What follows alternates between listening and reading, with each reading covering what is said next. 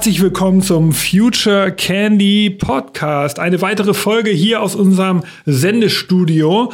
Und wir sind diesmal mal wieder im virtuellen Studio. Wir haben uns einen Ehrengast eingeladen, der Roman Malessa von Jugend gegen AIDS. Hi Roman, schön, dass du da bist. Ja, moin, moin. moin, moin, sagst du, sehr gut.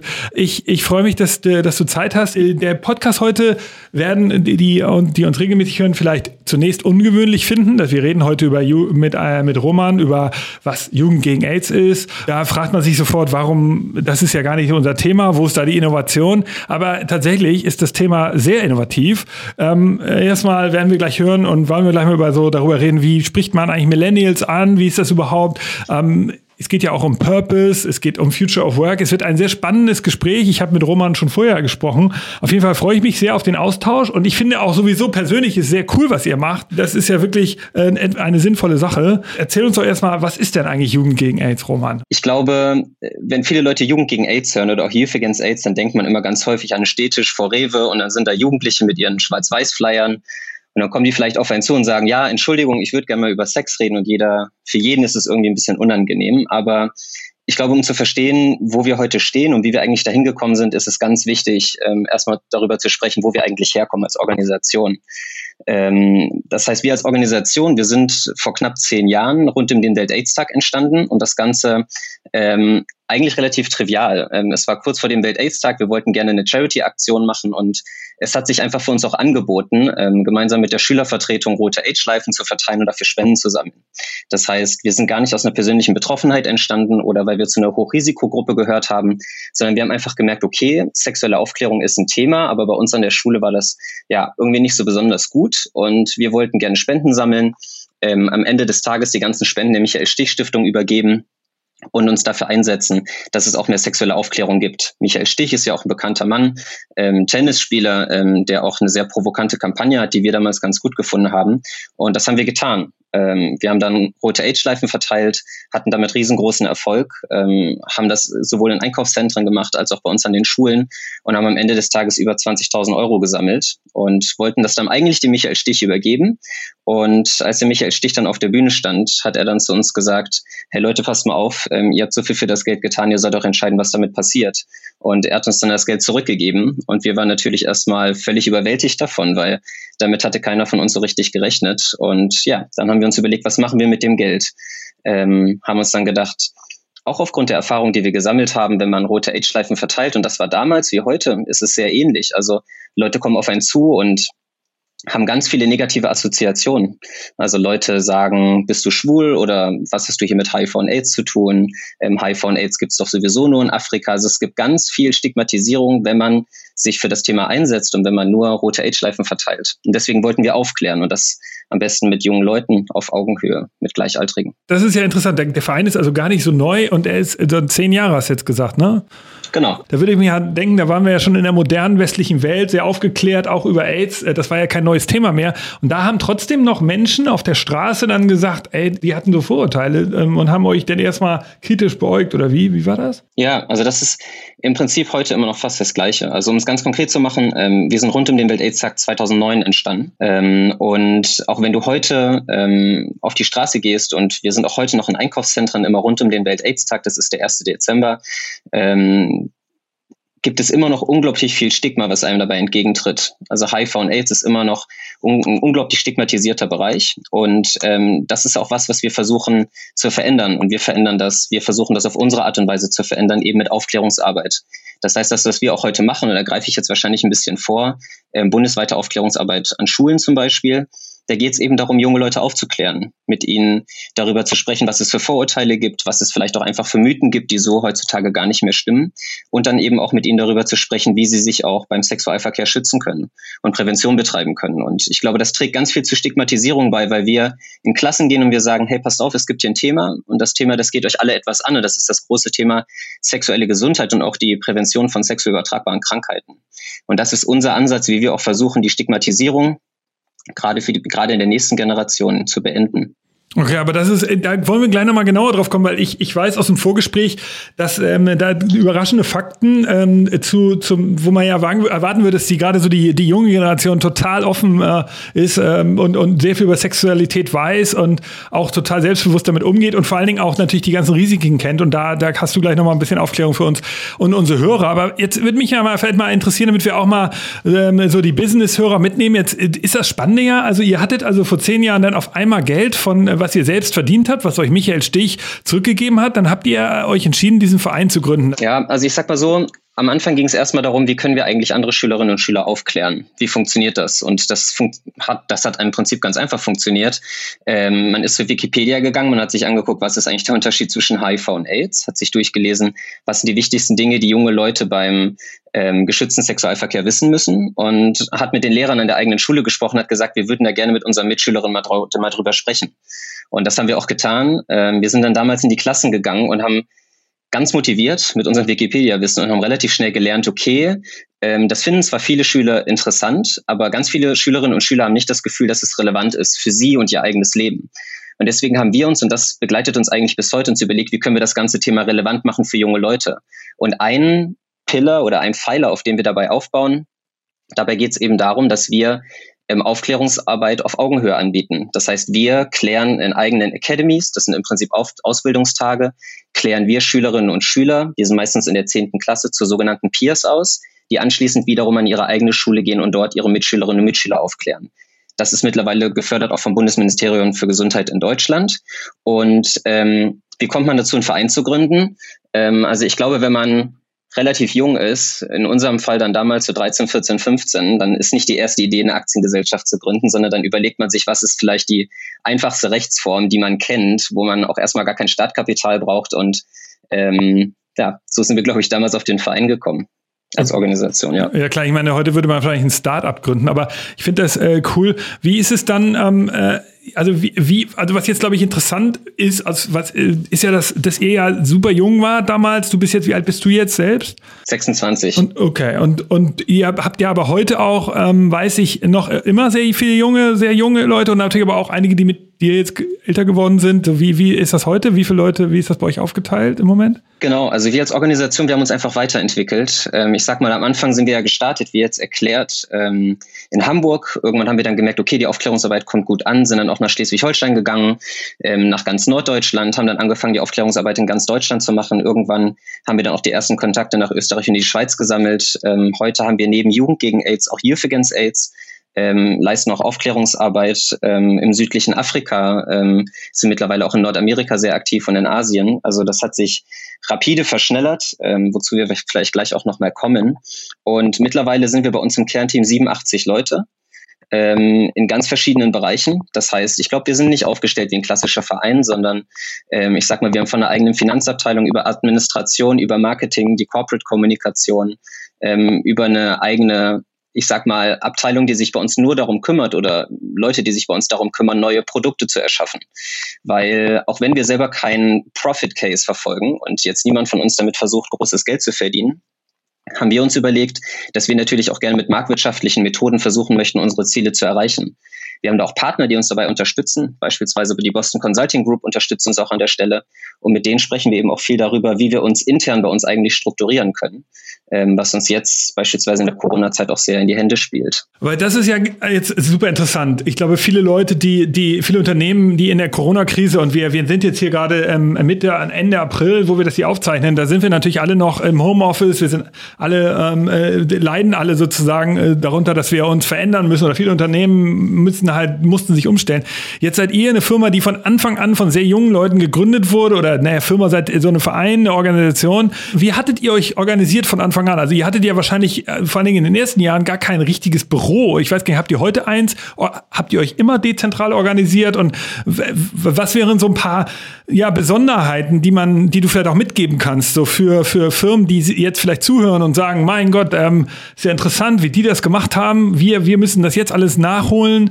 Ähm, kannst du da so ein bisschen was teilen? Also die Sachen, die vielleicht ungewöhnlich sind? Ja, also ich glaube, dass wir über viele Jahre ähm, von außen betrachtet ähm, einen Nachteil bei unserer Arbeit hatten. Ich glaube, von innen betracht, innen haben wir das, glaube ich, nie so gesehen. Ähm, und das ist ein relativ geringes Kapital, was wir bei uns in der Organisation hatten als Verein und wir deswegen immer ganz genau darüber nachdenken mussten, wo investieren wir Geld. Und ähm, wir haben uns immer irgendwie ein Büro gesucht. Das war dann aber auch meistens nicht mehr als ein Arbeitsplatz, wo wir dann ein bisschen Buchhaltung gemacht haben. Das muss ja alles auch irgendwie passieren. Aber wir haben auch bei uns in der Arbeit nie den Ehrenamtlichen gefunden, der sich gerne von 8 bis, weiß ich nicht, 18 Uhr oder 8 bis 16 Uhr bei uns ins Büro setzt und die drei Anrufe annimmt, die da am Anfang bei uns so eingegangen sind. Das heißt, ganz lange war für uns, und damals haben wir auch schon so gedacht, ein Büro einfach überhaupt nicht kosteneffizient. Ähm, das bedeutet auch heute, ähm, auch vor der Corona-Krise, ich habe mal die Zahl rausgesucht, 92 Prozent von unserem Team sind immer im Homeoffice. Das heißt, die Büros, die wir haben, wir haben da ähm, ein kleines Büro ähm, in, in Hamburg und wir haben ein Büro in Berlin. Ähm, das nutzen im Prinzip bei uns knapp zehn Prozent der Mitglieder, vor allem die Leute, die bei uns im Führungs Team sind. Ansonsten, die große breite Masse unserer Leute, ich meine, über 90 Prozent arbeitet immer remote. Und deswegen mussten wir uns ganz früh damit auseinandersetzen, wie, wie arbeitet man eigentlich remote? Und das war jetzt, wenn ich mal gucke, das war jetzt vor acht, neun, zehn Jahren, war das nochmal ganz anders. Aber ich glaube, besonders spannend ist es vor fünf, sechs Jahren geworden, als auch die internationale Arbeit und auch die Vernetzung in Deutschland, Österreich und der Schweiz für uns immer mehr auf den Plan gekommen ist und wir auch digital auf einmal ganz andere Möglichkeiten hatten.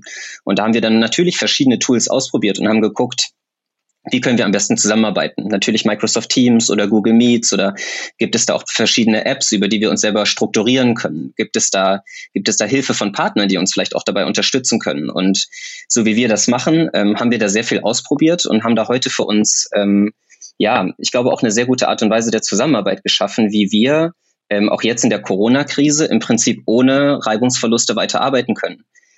Um es vielleicht mal konkret zu machen an der Stelle, ähm, jetzt, wenn es zum Beispiel um die Corona-Krise geht, dann war für uns gar nicht das große Thema, wie wie arbeiten wir eigentlich zusammen jetzt? Also wie schaffen wir Mehrwert für die Organisation? Weil das haben wir vorher als Organisation auch schon geschafft im Homeoffice. Für uns war ein riesengroßes Thema, wie bleiben wir eigentlich als Team zusammen? Und ich als General Secretary bei uns, ich betreue ja zwei große Bereiche. Einmal die Corporate Kommunikation und einmal den Bereich People und Culture.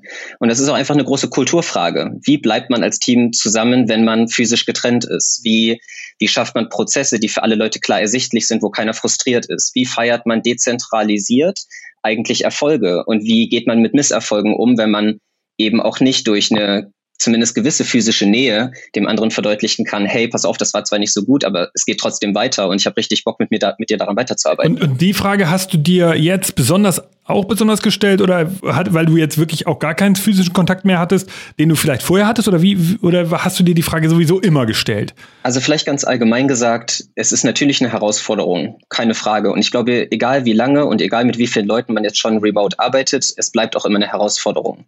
Und ich glaube auch nicht, dass die digitale Zusammenarbeit ähm, komplett jegliche andere Form der Zusammenarbeit, zum Beispiel physisch am einen Ort, langfristig ersetzen wird. Und ich glaube auch nicht, dass das zielführend ist, sondern ich glaube, man sollte sich das Beste aus beiden Bereichen raussuchen. Und zum Beispiel auch bei uns, wir haben beispielsweise Team-Events gemacht. Das heißt, wir sind vor zwei Jahren damit gestartet und haben dann sehr regelmäßig, wir hatten natürlich vorher auch Team-Events, aber haben vor allem geschaut, dass wir Teambuilding machen und sind dann meistens für drei, vier Tage zusammengekommen und haben dann auch wirklich versucht, das Team immer weiter zu stärken und die Leute nochmal zu motivieren für die zweite Jahreshälfte. Ähm, und das, was, was wir, glaube ich, insgesamt ähm, bei uns auch gelernt haben, ist, dass es wichtig ist, ähm, eine gute und klare Kommunikation miteinander zu pflegen. Das heißt, wir haben ganz grundsätzlich relativ früh angefangen zu hinterfragen, welche Calls brauchen wir eigentlich wirklich. Ähm, da geht es dann zum Beispiel darum, viele Leute tendieren, das haben wir bei uns in der Organisation auch gemerkt, tendieren immer dazu, sehr lange Calls einzustellen. Die sind dann mal 30, 40, 45, manchmal auch eine Stunde lang. Ähm, ich glaube aber, dass ein Learning, was wir haben, ist, dass man lieber kürzere Calls machen sollte, kurz und knackig, wo man sich gut darauf vorbereitet, wo es, eine klare, wo es eine ganz klare Tagesordnung gibt und wo man lieber versucht, ein Thema ganz knackig gemeinsam miteinander zu besprechen. Ähm, weil auch die ganzen unnötigen Calls, die man manchmal so hat, und ich denke, jeder, der diesen, ähm, der diesen Podcast hier hört, kennt das Gefühl, in einem Call zu sein, wo man sich denkt, gut, das hätte man vielleicht auch in der E-Mail zusammenfassen können oder die letzten 20 Minuten haben sich eigentlich alle Leute nur wiederholt. Das wäre vielleicht auch anders möglich gewesen. Ich glaube, da, da spart man sich relativ viel. Ähm, Wenn es jetzt vielleicht auch um konkrete Formate geht, ich meine, ähm, wir als Organisation, wir sind komplett jeder von uns seit fünf Wochen im Homeoffice. Ähm, das heißt, wir sind damit, glaube ich, relativ früh gestartet und haben beide Offices sowohl in Hamburg als auch in Berlin für unsere Leute geschlossen und haben natürlich auch mit den Leuten am Anfang darüber geredet, können wir euch dabei irgendwie unterstützen, haben selber erstmal rausgefunden, was sind vielleicht auch Pausenregelungen, die wir bei uns ganz gut schaffen können, so dass nicht ähm, alle Leute unterschiedlich Pause machen und man erreicht bei uns keinen mehr. Das heißt, da haben wir auch relativ klare Regeln bei uns geschaffen. Auf der anderen Seite ähm, machen wir aber auch gewisse Freizeitdinge zusammen. Das heißt, wir haben zum Beispiel bei uns in der Organisation mittlerweile zweimal wöchentlich Sport- und Yoga-Sessions. Ähm, das geht relativ gut. Ähm, man kann dann in Google Meet gehen oder man geht in Microsoft Teams oder welches Tool man dann auch als Firma oder als Corporate benutzt. Und ähm, wir haben das große Glück gehabt, Leute bei uns in der Organisation machen schon sehr lange Yoga und haben sich bereit erklärt, das zu machen.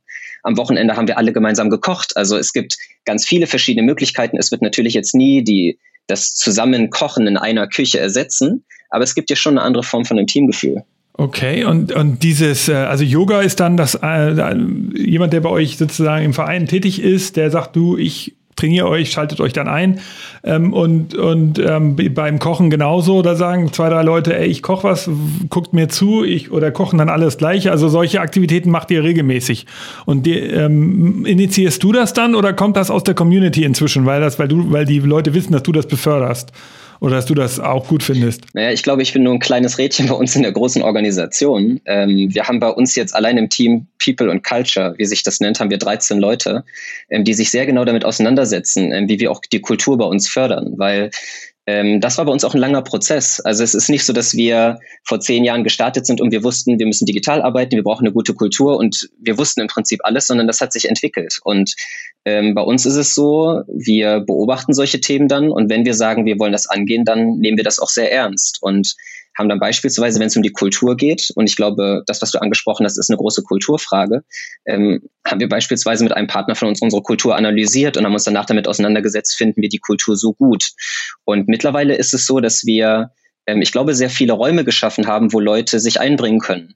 Und beispielsweise die Yoga-Session, die kam jetzt nicht von mir und die kam auch, soweit ich das richtig in Erinnerung habe, von niemandem aus unserem People and Culture Team, sondern Leute sind auf uns zugekommen aus unserem Team und haben gesagt, hey, passt auf, ich mache in meiner Freizeit Yoga und ich habe gemerkt, das wäre vielleicht eine coole Sache, ich kann das mit euch gemeinsam machen.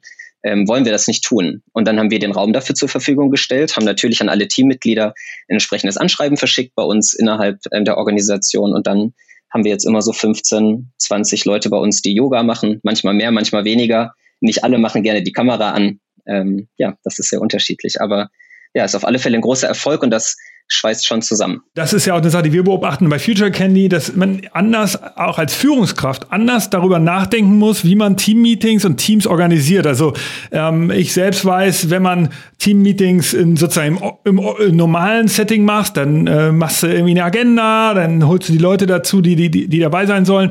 Du machst eine kurze Begrüßung und dann äh, gehst du direkt in das Thema hinein. Und ich glaube, jetzt ist zum Beispiel meine Beobachtung, wenn ich einen Videocall heute mit meinen, mit meinen Angestellten mache, wenn wir als Team einen Call haben, dann geht es vielmehr auch um so zwischenmenschliche Dinge, die ich auch wirklich befördere. Also ich sage zu den Leuten, ähm, ey Leute, hier, wie geht's dir? Erzähl mal. Und ich sage das wirklich zu jeder einzelnen Person. Insofern, äh, das ist lustig, dass du das auch so erzählst, als, und dass ihr das als Normalzustand entwickelt habt. Ich glaube, das ist wirklich ein Problem für ganz viele alteingesessene Firmen, ja, oder die einfach sowas noch nie hatten, die sich nie remote organisiert haben, die müssen das halt jetzt mega lernen. Und ähm, wie, ähm, da wäre immer die Frage so, wie macht ihr das denn jetzt mit dem Events? Also ihr habt ja auch viele die Leute, die ehrenamtlich bei euch arbeiten. Wie, wie kriegt man die eigentlich so ähm, begeistert? Du hast jetzt ein paar Mal erzählt oder hattest erzählt, dass ihr Events macht. Das kann ich nachvollziehen, aber vielleicht hast du noch mal so ein, zwei andere interessante Insights für unsere Hörer. Wie, wie kann man mit der jungen mit Mitarbeitern und Kollegen, wie kann man die begeistern? Kann man das überhaupt so verallgemeinern? Also ich glaube, das ist ein riesengroßes Thema, ähm, was du ansprichst. Und es geht ja so generell, glaube ich, deutet gerade vieles darauf hin, dass wir so auf das Thema Purpose kommen. Ähm, auch gerade wenn es bei uns ähm, um die Organisation geht. Und ähm, nur um vielleicht das nochmal etwas richtig zu stellen, ich glaube nicht, dass wir die Leute bei uns halt vor allem vorher mit Events motiviert haben, sondern ich glaube, bei uns in der Organisation ähm, gibt es natürlich ganz verschiedene Beweggründe, einfach dabei zu sein. Und ich scheue mich auch immer ein bisschen davor, die ganzen die ganze junge Generation und gerade die Millennials immer alle über einen Kamm zu scheren und so zu tun, als wären das alle ähm, junge Leute, die sich gerne für das Klima einsetzen und eigentlich alle gleich sind und ähm, aufopferungsvoll einem großen Purpose hinterher eifern. Ähm, ich glaube, da tut man der jungen Generation auch keinen, also ich glaube, da tut man der jungen Generation einfach Unrecht. Ähm, ich glaube auch die Motivation, wie gesagt, bei uns in der Organisation aktiv zu sein, ist ganz unterschiedlich. Ähm, ich glaube, auf der einen Seite ähm, gibt es sehr viele junge Leute, die sich ähm, natürlich neben ihrer Schule, neben ihrem Studium für etwas Gutes einsetzen wollen. Und ich glaube, dass wir ähm, mit der Arbeit, wenn, wenn wir erfolgreich sind als Organisation, dann profitieren Leute davon. Das heißt, junge Leute sind ähm, enabled, offen über Sex und Sexualität und beispielsweise über die Nutzung von Kondomen zu sprechen. Warum ist das wichtig? Ähm, wir haben auch in den vielen Jahren, die wir das jetzt machen und auch in vielen Schulworkshops ähm, gelernt, dass ganz häufig ähm, junge Leute sich nicht trauen, offen über Sexualität zu sprechen und sich nicht trauen, über Kondome zum Beispiel zu sprechen. Und wenn man dann jemanden vielleicht mal in der Diskothek kennengelernt hat oder im Club, wo auch immer, man geht mit dem nach Hause, jetzt vielleicht nicht zu Corona-Zeiten, aber davor, ähm, und man kommt dann fast zur Sache, dann ist niemand derjenige, der sei, oder dann will niemand derjenige sein, der sagt, okay, ich würde jetzt gern Kondom benutzen. Ähm, sondern Moment, dann, das, das musst du mir nochmal erklären. Also, ja. das ist, glaube ich, auch nochmal interessant ähm, für, für die Hörer. Ich meine, gut, einige von den Hörern haben wahrscheinlich, äh, sind Eltern oder haben Kinder in dem Alter, aber vielleicht einige natürlich auch nicht. Das überrascht mich jetzt als Insight. Also, ich hätte gedacht, die sind alle sehr aufgeklärt. Das ist ja auch sozusagen in der Schule heute üblich. Und dann ähm, sind die auch total offen und selbstbewusst. Das sagst du, ist gar nicht so. Naja, also ich glaube, wir haben halt heute das Gefühl, ähm, dadurch, dass jede Toastbrotpackung mit einem halbnackten Mann oder einer halbnackten nackten Frau verkauft wird und Pornos irgendwie omnipräsent scheinen, ähm, ist jeder junge Mensch gleich gut aufgeklärt. Und das Erschreckende, was auch Zahlen von unseren Umfragen zeigen, die wir regelmäßig machen, ist, dass viele junge Leute sich über Pornos aufklären und das vielleicht nicht ganz das Bild ist, was junge Leute ähm, von Sex haben sollten. Und vor allem, wenn es rund um die Prävention geht, ist es vielleicht nicht das beste Vorbild der Porno. Ähm, das heißt, ich glaube, ganz grundsätzlich haben wir, ähm, und das merke ich immer wieder, wenn ich mit ähm, ähm, mit meinen Eltern oder auch mit anderen Generationen spreche, gibt es immer das Bild, die jungen Leute heutzutage sind so gut aufgeklärt. Ähm, das sind sie augenscheinlich nicht. Ähm, wir haben auch gerade ähm, bei jungen Leuten haben wir steigende Zahlen von sexübertragbaren Krankheiten, weil viele junge Leute einfach keine Kondome benutzen. Und viele junge Leute fühlen sich da sehr sicher und viele junge Leute haben ähm, haben das Gefühl, ähm, mir kann eigentlich gar nichts passieren. Oder ähm, eine der häufigsten Fragen oder eine der häufigsten Situationen ist, dass der Junge das Mädchen fragt, hey, nimmst du die Pille? Und wenn sie sagt, ja, ich nehme die Pille, dann sagt der Junge, gut, dann brauche ich kein Kondom mehr. Ähm, da spielen meistens sexuell übertragbare Krankheiten, Chlamydien, Tripper, wie auch immer, mit denen man sich anstecken könnte, spielt da meistens gar nicht mehr so eine große Rolle. Aber dann sag doch mal was da kurz dazu. Wie, wie ist denn überhaupt die Verbreitung heutzutage? Also AIDS ist ja anscheinend, wie du ja selber sagst, oder ist das so? Wie, was sind denn die größten Gefahren nochmal bei diesem, bei dem Thema im Moment? Also was sind die größten Krankheiten, die sich übertragen? Also das ist jetzt je nachdem, über welche Region wir sprechen, ist das halt sehr unterschiedlich. Also wenn wir jetzt über Zentraleuropa sprechen beispielsweise oder beispielsweise jetzt über Deutschland ganz konkret, ähm, dann ist es so, dass wir in vielen Bereichen von sexübertragbaren Krankheiten, wie beispielsweise Syphilis oder Chlamydien, steigende Infektionszahlen haben. Wodurch kommt das? Junge Leute benutzen keine Kondome ähm, oder viele junge Leute benutzen keine Kondome oder verzichten darauf und ähm, stecken sich damit mit einer sexuell übertragbaren Krankheit an. Die große Herausforderung ist dabei, nicht alle sexuell übertragbaren Krankheiten machen Symptome, die einem entweder gleich auffallen oder die einem auch nach einem relativ langen Zeitraum auffallen. Und somit verbreitet sich das relativ schnell weiter. Wenn wir jetzt über HIV und AIDS sprechen, dann ist es so, dass wir in Deutschland definitiv keine explodierenden Zahlen haben. Es gibt aber Regionen auf der Welt, wo wir steigende Zahlen haben. In Deutschland kann man eher davon sprechen, dass wir stagnierende Zahlen haben. Das kommt dann immer darauf an, wenn man sich verschiedene Bevölkerungsgruppen in der Gesellschaft anschaut, dann kann es da zu leichten Trends kommen, also zu sinkenden oder steigenden Zahlen. Aber ganz grundsätzlich gesehen ähm, ist eine große Herausforderung, die wir in Deutschland aktuell haben, sind beispielsweise steigende Zahlen von sexuell ertragbaren Krankheiten. Ich habe mal gehört, ein Trendforscher Peter Wippermann hat gesagt, die Generation, die ähm, sozusagen die, die Generation X, äh, die sagt, hat halt gesagt, oh, es geht vor allen Dingen um mich, äh, ich will Wohlstand haben, ich will äh, happy, glücklich sein. Und jetzt kommt eben diese Millennial-Generation, ähm, die Generation Z, und die sagt halt, ich möchte gerne was für die Gemeinschaft tun. Also so Stichwort mal ganz einfach gesprochen, Greta denkt an die Natur und an, an, an die ganze Generation, während die Generation davor gedacht hat an, ihr, an ihren Mercedes auf der, auf der, Park, äh, auf der Einfahrt. So. Ähm, ist das eigentlich so? Und ist das ein Vorteil, dass du ihr sozusagen mit so einem schönen Thema Verein, der was tu Gutes tun will, ist es dadurch einfacher, Mitglieder zu gewinnen? Ich glaube, das ist ein bisschen ähm, so wie ich das vorhin erklärt habe. Also ich glaube auch, dass unsere Generation und auch die Millennials einfach sehr unterschiedlich sind. Und ich sehe auch heute, wenn ich durch Berlin laufe, sehe ich auch viele junge Leute, die immer noch ähm, mit einem schönen Mercedes durch Berlin fahren oder auch immer noch ähm, mit sehr teuren Kleidungsstücken durch Berlin laufen. Also ich glaube, ähm, natürlich gibt es auch Jugendliche, die darauf einfach sehr viel Wert legen. Auf der anderen Seite, glaube ich, entsteht eine Generation auch immer aus den Umständen, ähm, in denen sie groß werden. Und ich glaube, dass wir und auch die Millennials ähm, oder die Generation, aus denen die Leute bei uns in der Organisation kommen, wir sind übrigens im Kernteam zwischen 13 und ungefähr 28 Jahre alt, ähm, ich glaube, dass wir insgesamt in einem sehr reichen Deutschland aufgewachsen sind. Wir sind in einem Deutschland aufgewachsen, was, ich glaube, sozial sehr gerecht ist und wo wir ähm, insgesamt aber in der Breite der Gesellschaft ähm, einen großen Wohlstand haben. Und ich glaube, das prägt natürlich auch eine Generation. Und wir haben die Möglichkeit, auch als Generation, ähm, über ganz andere Themen anders nachzudenken. Ähm, wir merken das gerade, wir sind in Regionen der Welt ähm, auch aktiv, wo die Wohlstandssituation eine ganz andere ist, wo die sozialen Unterschiede ganz anders sind und wo auch die Sensibilität für ähm, große gesellschaftliche Prozesse oder große Themen, die die Welt betreffen, wie zum Beispiel der Klimawandel oder, oder andere Themen, ähm, wo die mit einer ganz anderen Priorität behandelt werden, als wir es in Deutschland haben. Und ähm, ja, ich glaube, ähm, dass uns das an manchen Stellen auch in die Hände spielt.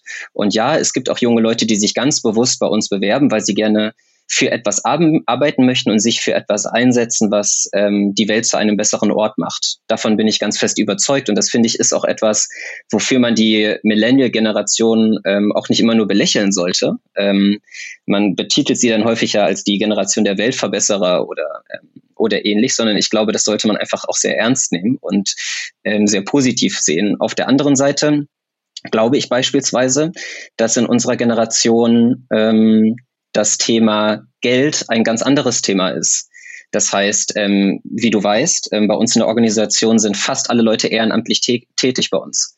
Das heißt, wir haben Leute in unserer Organisation, die arbeiten über 40 Stunden die Woche und die machen das ehrenamtlich, weil sie sagen, ich habe da Lust drauf, ich habe da Spaß dran, ich wachse an meinen Aufgaben, ich mag die Zusammenarbeit in der Organisation und ich weiß, wenn ich meine Arbeit gut mache, dann hat das Ganze auch noch einen guten Purpose. Und am Ende des Tages zahlt es auf etwas sehr Positives für unsere Gesellschaft ein. Und ich, wir versuchen gemeinsam die Welt besser zu machen, zumindest ein kleines Stückchen. Das finde ich wirklich irre. Ich meine, das ist ja den typischen ehrenamtlichen Menschen, der ist ja eher sozusagen passioniert und, und sucht noch so ein bisschen eine Tätigkeit nebenbei und macht das auch nicht 40 Stunden. Und ihr habt das ja wirklich, äh, macht eine Organisation, wo viele Menschen, die so am Anfang ihres beruflichen Lebens stehen, äh, wirklich sehr viel Zeit da, da reinstecken. Und das finde ich ja super irre.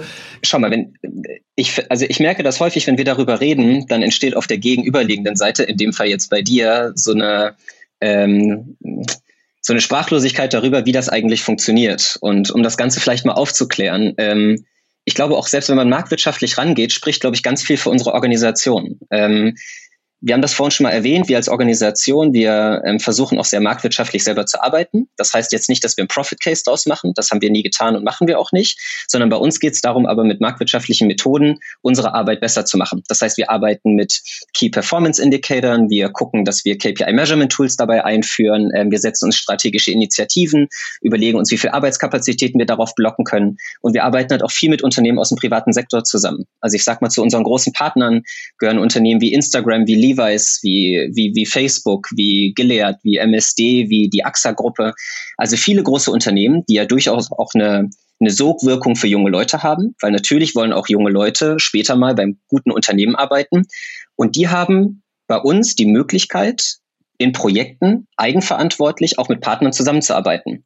Und ehrlicherweise, wenn ich jetzt überlege, und da möchte ich niemand zu nahe treten, weil das ist natürlich eine Entscheidung, ob ich jetzt einen Job mache, wo ich als Praktikant in ein Unternehmen gehe oder wo ich ähm, Kellnern gehe ähm, oder wenn ich mir das in der Situation leisten kann und ich kann mich ehrenamtlich engagieren, aber dafür im Hintergrund so viel lernen, dann ist das für mich schon auch ein Investment in die Zukunft. Und ich glaube, dass das, was die Leute bei uns lernen, ähm, auch in ihrer ehrenamtlichen Tätigkeit, so viel ist, was sie später auch in ihrem Beruf anwenden können, dass ich auch glaube, dass wir Leute bei uns in der Organisation haben, denen ist der Purpose wichtig, aber auf der anderen Seite kalkulieren die auch genau und wissen, da mache ich, da habe ich ein gutes Netzwerk, auf das ich vielleicht später mal zurückgreifen kann und ich mache eine anspruchsvolle Arbeit, die einen guten, einen guten Purpose hat. Und deswegen, ich glaube, wenn man so ein bisschen hinter die Kulissen guckt und sich auch anschaut, wie wir arbeiten, dann sprechen auf einmal doch ganz viele Argumente dafür, ähm, zwar jetzt kein Geld dafür, also das Ganze ehrenamtlich mit uns gemeinsam zu machen und ganz viel auf diesem Weg zu lernen. Okay, das, das ist interessant, aber kannst du noch dazu was sagen? Wie, wo, wo kriegt ihr dann Geld? Also ist der typische Weg, euch zu finanzieren, ist das Spenden und sind das die großen Unternehmen, die du gerade genannt hast, die dann sagen, wir machen äh, eine Aktion mit euch für unsere Mitglieder, also für unsere Kunden, für unsere, also was wäre so eine typische Kooperation mit denen oder spenden die euch einfach nur Geld? Also das ist ganz unterschiedlich. Ähm, also wir haben natürlich Partner, die uns auch finanziell unterstützen und beispielsweise uns als Organisation auch Geld spenden. Ähm, wir machen aber auf der anderen Seite auch viele Kooperationen, weil es bei uns nicht also uns als Organisation, uns geht es nicht darum, so viel Geld einzusammeln, wie es nur geht und dann zu überlegen, was wir, was wir für ein Projekt machen können.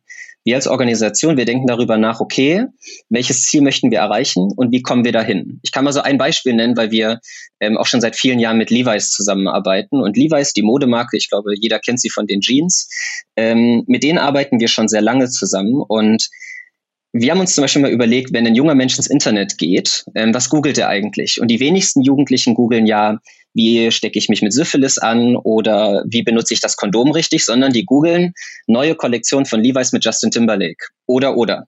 Und dann haben wir uns überlegt, wie können wir vielleicht auch in diesem Kosmos stattfinden. Und ähm, wir haben dann gemeinsam mit Levi's ein Projekt gemacht, ähm, auch beispielsweise mit den Fantastischen Vier oder mit den Lochis, ähm, heute Heiko und Roman Lochmann ähm, wo wir Kleidungsstücke designt haben und dann rund um den Welt-AIDS-Tag diese Kleidungsstücke in die Stores gebracht haben.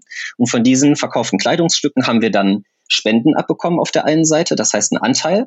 Auf der anderen Seite, und das war uns aber vielleicht an der Stelle sogar noch wichtiger, hatten wir die Möglichkeit, in einem positiven Umfeld stattzufinden und junge Leute in diesem Umfeld zu erreichen. Weil dann ist ja der 14, 15, 16, 17-Jährige, wie auch immer, geht in den Levi's Store auf den Kudamm und er sieht dann da, ist eine ganze Fensterfront mit Jugend gegen AIDS gebrandet, mit unserer neuen, mit unserer neuen, ich sage jetzt mal in Anführungsstrichen, Kollektion. Der kann sich das angucken. In dem Levi Store wird darüber aufgeklärt. Und das sind Partnerschaften, so wie wir sie uns vorstellen. Das heißt, wir finden mit dem Partner gemeinsam statt und natürlich im besten Fall können wir dann gleichzeitig auch noch Spenden damit sammeln. Aber es geht immer darum, junge Leute für das Thema zu sensibilisieren und ihnen zu sagen, hey, du bist du möchtest gerne cool sein und du willst einen schönen Lifestyle haben und einen coolen Lifestyle, so wie es auch ganz viele Influencer, mit denen wir zusammenarbeiten, haben, dann achte aber auch auf deine Gesundheit, weil das gehört dazu einfach oder das gehört dabei einfach mit dazu. Okay, das heißt, das ist ja cool. Also danke, dass du das nochmal so genau äh, erzählst. Ja, jetzt versteht, glaube ich, auch jeder, wie was sozusagen so ein Projekt ist und was der Impact sein kann. Ist das äh, inzwischen, jetzt nach zehn Jahren, ist das so ein normales Geschäft von euch, also normal in Anführungsstrichen, dass ihr solche ähm, Projekte anschiebt? Oder ist das Hauptbusiness ähm, äh, von euch ähm, immer noch das, der Groundwork, so in den Schulen ähm, äh, Aufklärung machen, was ihr ja früher gemacht habt? Ist das heute auch noch so? Und ist das immer noch das äh, Herzstück auch der Aktivität? Wie ist das heute? Ich sag mal, ähm, das kommt jetzt auch auf die Region an, in der wir tätig sind, wo wir dann welchen speziellen Fokus haben. Wenn wir zum Beispiel uns Deutschland angucken, dann haben wir in Deutschland jedes Jahr Jahr eine sehr starke Awareness-Kampagne. Das heißt, gemeinsam mit Influencern wie mit Heiko und Roman Lochmann oder Riccardo Simonetti oder Caro Dau oder auch in der Vergangenheit auch Crow, also wirklich bekannte Leute aus verschiedensten ich sage jetzt mal in Anführungsstrichen Subkulturen oder ähm, Followerschaften, mit denen arbeiten wir zusammen und machen auf das ganze Thema der sexuellen Gesundheit aufmerksam. Das heißt, da haben wir mal Fragen gestellt, haben die gleichzeitig erklärt in einer Kampagne. In einer anderen Kampagne haben wir auf unseren Claim Do What You Want, Do It With Love, Respect and Condoms aufmerksam gemacht. Oder jetzt in der aktuellen Kampagne, die wir spielen, die jetzt gerade auch out of home ist, ähm, sprechen wir zum Beispiel darüber, ähm, warum wir ein Aufklärungsbuch geschrieben haben. Das heißt, im vergangenen Welt-AIDS-Tag haben wir ein Aufklärungsbuch, das heißt FAQ oder wie junge Leute sagen würden, Fuck You, ähm, auf den Markt gebracht. Das kann man überall kaufen, Hugendubel, Thalia, überall. Also Und, ein gedrucktes ähm, Buch, ja? Also richtig äh, Ein gedrucktes Buch, physisch. Richtig, ein richtiges Buch. Okay, okay. Genau. Das kann man überall kaufen und unterstützt damit unsere Aufklärungsarbeit und darin beantworten wir die häufigsten Fragen von jungen Leuten. Das Zum heißt, Beispiel? darin beantworten wie küsst man richtig, wie gehe ich mit Eifersucht um, ähm, warum sollte ich ähm, oder welche Möglichkeiten der Prävention gibt es eigentlich, aber auch solche Fragen wie, wie, wie lebt man heutzutage eigentlich mit HIV? Ähm, das heißt, die verschiedensten Fragen ähm, haben wir da drin ähm, geklärt oder haben zumindest eine Antwort darauf gegeben. Es gibt ja immer sehr viele Antworten. Ähm, und Darüber sprechen wir beispielsweise in Kampagnen. Aber in Deutschland ist das Kernprojekt, was wir haben und was wir mit aller Kraft versuchen voranzutreiben, ist unser Aufklärungsprojekt an deutschen Schulen. Und da arbeiten wir, wie gesagt, ähm, auch gefördert durch das Bundesministerium für Gesundheit, sehr stark daran, in den verschiedenen Bildungssystemen, ähm, wir haben ja in Deutschland relativ viele, ähm, unser Aufklärungsprojekt an die Schulen zu bekommen. Das ist aber auch von Region zu Region unterschiedlich. Wir haben zum Beispiel auch ein großes ähm, Condom Distribution Projekt im südlichen Afrika, wo wir an sogenannten TVET Colleges, das sind technische Colleges im Prinzip, ähm, wo wir Kondomautomaten aufhängen und ähm, kostenlose Markenkondome ähm, an junge Leute ausgeben. Einfach um da auch den Kondombedarf zu, zu, zu, zu decken und junge Leute mit unseren Aufklärungsbotschaften, aber auch ganz konkret mit Kondomen zu erreichen. Ein ganz wichtiger Punkt, ähm, wo ich jetzt aber noch gar nicht so viel vorgreifen darf, ähm, ist aber auch im Bereich der Aufklärung der die Digitalisierung. Also wir denken auch schon sehr lange darüber nach, wie man eigentlich die Aufklärungsarbeit digitalisieren kann und wie man junge Leute am besten ähm, auch mit unseren Aufklärungsbotschaften über digitale Kommunikationswege erreicht. Und auch in dem Bereich investieren wir sehr viel. Und investieren ist bei uns immer nicht nur monetär, ähm, das ist jetzt vielleicht gar nicht so der Vordergrund, sondern bei uns geht es darum, da arbeiten sehr viele Leute bei uns dran, sich zu überlegen, wie erreichen wir eigentlich möglichst viele junge Leute mit unserem Aufklärungskontent, aber auch mit verschiedenen Services. Ich glaube, vor, vor wenigen Generationen gab es ja noch die Bravo, die hat dann irgendwie so das als ein zentrales Organ das alles beantwortet. Aber tatsächlich ist es ja heute schwierig, ähm, wo soll man sich hinwenden? Es gibt zu viele Quellen fast und ihr versucht das wieder so ein bisschen einzubündeln und ein, ein etwas verlässliches Radar zu werden. Was ich auch interessant fand, was ich gelernt habe jetzt zum Thema Innovation und lass uns jetzt vielleicht zum Abschluss nochmal gleich über die Zukunft reden. Ähm, Innovation bei euch euch ist ja ganz was anderes als bei vielen meiner äh, Kunden oder auch der, der anderen Podcast-Gäste. Ihr habt jetzt gerade, du hast gerade erzählt, FAQU ist euer Buch, das ihr rausgebracht habt. Also eigentlich total, ähm, total äh, konträr zu der normalen Vorstellung, man müsste jetzt erstmal alles digitalisieren und man muss eine Ratgeber-Webseite äh, gründen, äh, macht ihr genau das Gegenteil eigentlich. Äh, ihr, ihr, seid eine Generation, die zum Großteil mit dem Internet aufgewachsen ist und jetzt baut ihr ein Buch, wo man sagen würde, okay, das ist ja eigentlich genau das, was man gar nicht heute machen würde. So als, als äh, Mittelständler, der jetzt seit 50 Jahren aktiv ist, der würde genau das Gegenteil machen. Ja, also vielleicht noch einmal auf das einzugehen, was du ähm, davor gesagt hast. Ich weiß jetzt nicht, ob unser Buch ähm, eine von unseren großen Innovationen ist, ähm, die wir bei uns in der Organisation machen. Ich glaube einfach, dass manchmal ein wenig zumindest in dem Fall gegen den Strom zu schwimmen, ähm, auch dem, der ganzen Sache ganz gut tut. Und gerade bei jungen Leuten haben wir gemerkt, ähm, ein Buch ist immer noch etwas, was junge Leute, gerade wenn es hochwertig aufgebaut ist und aufgemacht ist, immer noch gerne kaufen und gerne haben und auch gerne etwas haben, woran sie sich festhalten können, wo man nachschlagen kann. Ähm, und auf der anderen Seite, was man auch nicht vergessen darf, ähm, die junge Generation ist auch datenschutzmäßig recht sensibel. Und es gibt einfach gewisse Themen, die will man vielleicht nicht googeln, die möchte man nicht in seinem Verlauf haben, weil man den gleichen Computer benutzt wie seine Eltern. Man möchte vielleicht aber auch ähm, gewisse Fragen so nicht öffentlich stellen. Und unser Buch gibt jungen Leuten eben auch einfach die Möglichkeit, ähm, Fragen auf Antworten zu bekommen, die sie nicht googeln müssen. Und auch auf der anderen Seite hochwertige Antworten. Aber das gut, heißt, wir da von Wissenschaftlern. Aber ja. da lerne ich ja noch was, oder unsere Hörer vielleicht, dass man eben sehr genau seine Zielgruppe kennen muss, auch äh, und hinhören muss. Und man nennt das ja sozusagen Insight-Forschung. Also ihr habt genau verstanden, wie die ticken, die ihr erreichen wollt, oder wie sie, wie man sie, und deshalb habt ihr euch äh, Gedanken gemacht und das Produkt, das Buch entwickelt oder andere Sachen, die ihr macht. Und das ist ja auch, ähm, auch ein wichtiges Learning, äh, weil die, die, die Zielgruppe, die ihr ansprecht heute, das sind ja die, die Zielgruppe, die viele Unternehmen in Zukunft ansprechen wollen.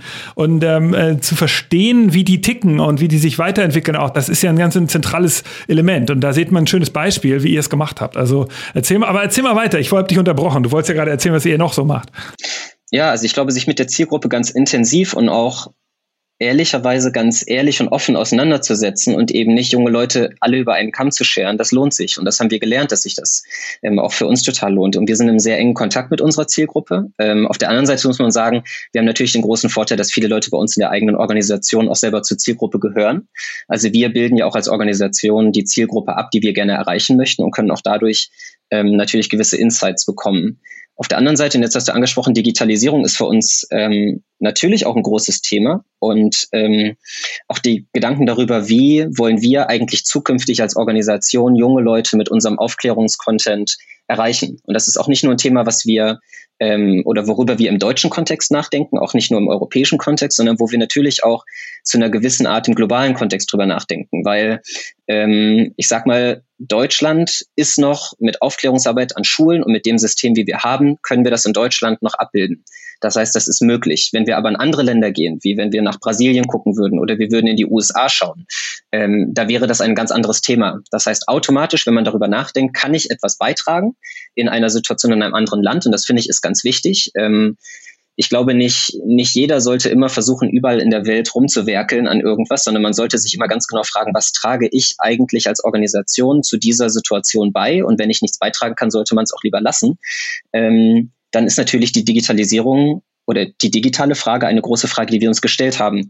Jetzt hast du nur leider ähm, nicht ganz den richtigen hier bei dir im Podcast dazu. Ähm, der Daniel Nagel, ähm, unser Vorsitzender ähm, oder CEO und Chairman, ähm, der beschäftigt sich sehr explizit mit diesem Thema. Und wir haben auch ähm, in diesem Bereich eine Kooperation ähm, mit einem großen Partner von uns, mit denen wir sehr intensiv daran arbeiten, ähm, wie wir zukünftig ähm, junge Leute noch besser erreichen können oder beziehungsweise auch zu gewissen Services leiten können. Ähm, ein kleiner Hinweis darauf, um wen es dabei gehen könnte. Ähm, die Dr. Astrid Stange ähm, ist ein globaler Vorstand der AXA-Gruppe, ähm, ist der Global COO und ähm, mit ihr sind wir da auch in einem sehr engen Austausch darüber. Ähm, haben da auch ein entsprechendes Video beispielsweise bei uns auf der Website. Ähm, das kann man sich auch anschauen, wo wir das Projekt vorstellen. Aber das ist für uns ein zukunftsweisendes Projekt, ähm, was wir eigentlich ganz groß zum ersten Mal vorstellen wollten bei der South by Southwest Konferenz, ähm, gemeinsam mit Dorothee Bär, ähm, unsere Staatsministerin für Digitalisierung im Bundeskanzleramt. Wir hatten auch schon ein Panel geplant ähm, auf der SXSW ähm, mit ihr gemeinsam, um darüber zu sprechen, wie Digitalisierung auch gerade im Bereich der Prävention bei jungen Leuten eine große Rolle spielen kann. Ähm, aber dazu ist es leider nicht gekommen. Für alle, die dies nicht wissen, die Konferenz ist sehr kurzfristig abgesagt worden. Und ähm, deswegen ist das jetzt etwas vertagt.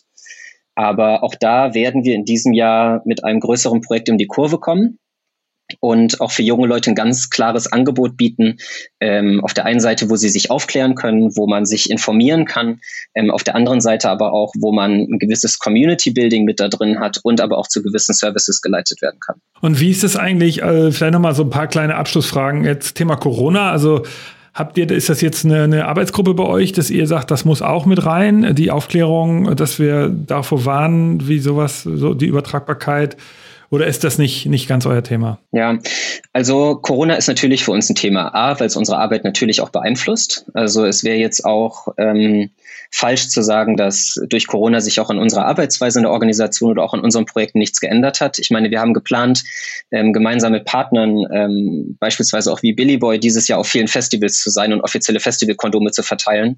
Jetzt haben wir alle gelernt, dass bis August keine Festivals stattfinden. Ähm, das heißt, diese Festivalsaison bei uns entfällt zum Beispiel. Also auch wir als Organisation, ich möchte auch keinen falschen Eindruck erwecken, sind natürlich auch betroffen von der Corona-Situation aktuell in Deutschland, aber versuchen damit auch besonders verantwortungsbewusst umzugehen und uns auch sehr klar an die Regeln zu halten ähm, oder an die Empfehlungen auch der Bundesregierung zu halten, weil wir auch selbst in einem Bereich sind, wo es auch um sexuell übertragbare Krankheiten geht, wo es auch um, um Viren im weitesten Sinne geht und ich glaube, wir da auch ähm, viel Erfahrung mit haben und das auch sehr ernst nehmen.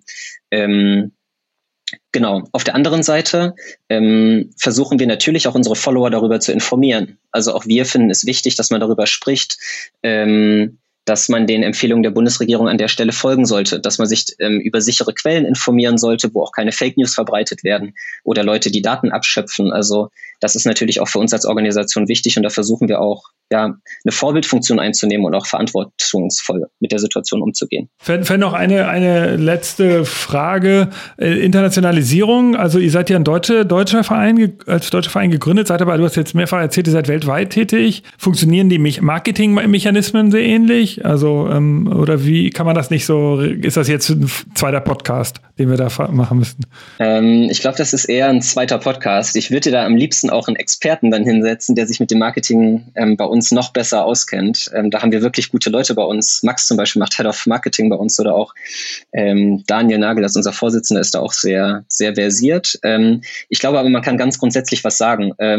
Natürlich sind auch junge Leute auf der Welt in verschiedenen Regionen geprägt von Kultur, von Religion, von der aktuellen Lebenssituation ganz unterschiedlich. Und natürlich ist es für uns als Organisation auch herausfordernd. Ich meine, auch unser Team, man darf sich das auch nicht falsch vorstellen, wir bestehen ja auch nicht nur aus Deutschen. Ähm, wir sind jetzt nicht ganz multikulturell, das möchte ich auch gar nicht sagen, ähm, sondern bei uns im Team sind Leute aus den USA, wir haben Leute aus Südafrika, wir haben Leute aus verschiedenen europäischen Ländern, ähm, wir haben Teile unseres Management-Teams, ähm, die beispielsweise auch im asiatischen Raum sind. Und ähm, da gibt es ganz triviale Herausforderungen, auch für uns als Organisation. Das ist dann zum Beispiel, wie man die Arbeit strukturiert, wie man gemeinsam die Calls ansetzt. Ich meine, wir hatten lange eine Situation, wo Leute von uns in China und an der Westküste von den Vereinigten Staaten saßen. Das ist eine sehr ungünstige Situation, um Calls beispielsweise in Deutschland anzusetzen, haben wir dann gelernt, aber auch dafür findet man Lösungen. Also da bin ich auch ganz fest der Meinung und das ist ja auch der Arbeitsbereich, den ich bei uns ähm,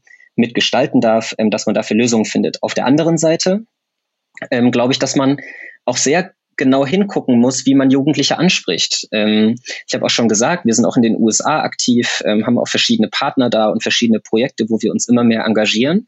Und ähm, auch bei den USA machen viele Leute den Fehler, die oder manche Leute machen den Fehler, die reisen nach New York oder die reisen nach San Francisco oder an die Küsten und haben das Gefühl, sie haben Amerika gesehen. Und ähm, wenn man dann mal, das haben wir auch getan, mal nach Alabama geht, mal nach Tennessee geht ähm, oder auch in andere Staaten geht, die nicht an den Küsten liegen, dann ist das ein ganz anderes Bild des Landes. Und ich finde, es gehört einfach sowohl zum Anstand als auch zum verantwortungsbewussten Umgang dazu, dass wenn man sich dazu entscheidet, in einem anderen Land tätig werden zu wollen, dass man dann sich auch sehr genau mit der Kultur auseinandersetzt, weil ich habe nicht das Recht, einfach irgendwo hinzugehen und mit einer Kampagne alle Leute zu provozieren, sondern auch da sollte man sich dann, ähm, ja, ich glaube, anpassen daran, zumindest zum gewissen Teil, man darf ja auch ein wenig provozieren, an das, was vielleicht auch ähm, ja, den Werten und den Normen der Region entspricht. Und da gibt's Riesenunterschiede. Ähm, riesige. Euer Hauptsitz ist in Berlin inzwischen oder ist er immer noch in Hamburg? Nee, wir sind, das hat man am Anfang gemerkt, deswegen bin ich auch mit einem Moin Moin gestartet. Ähm,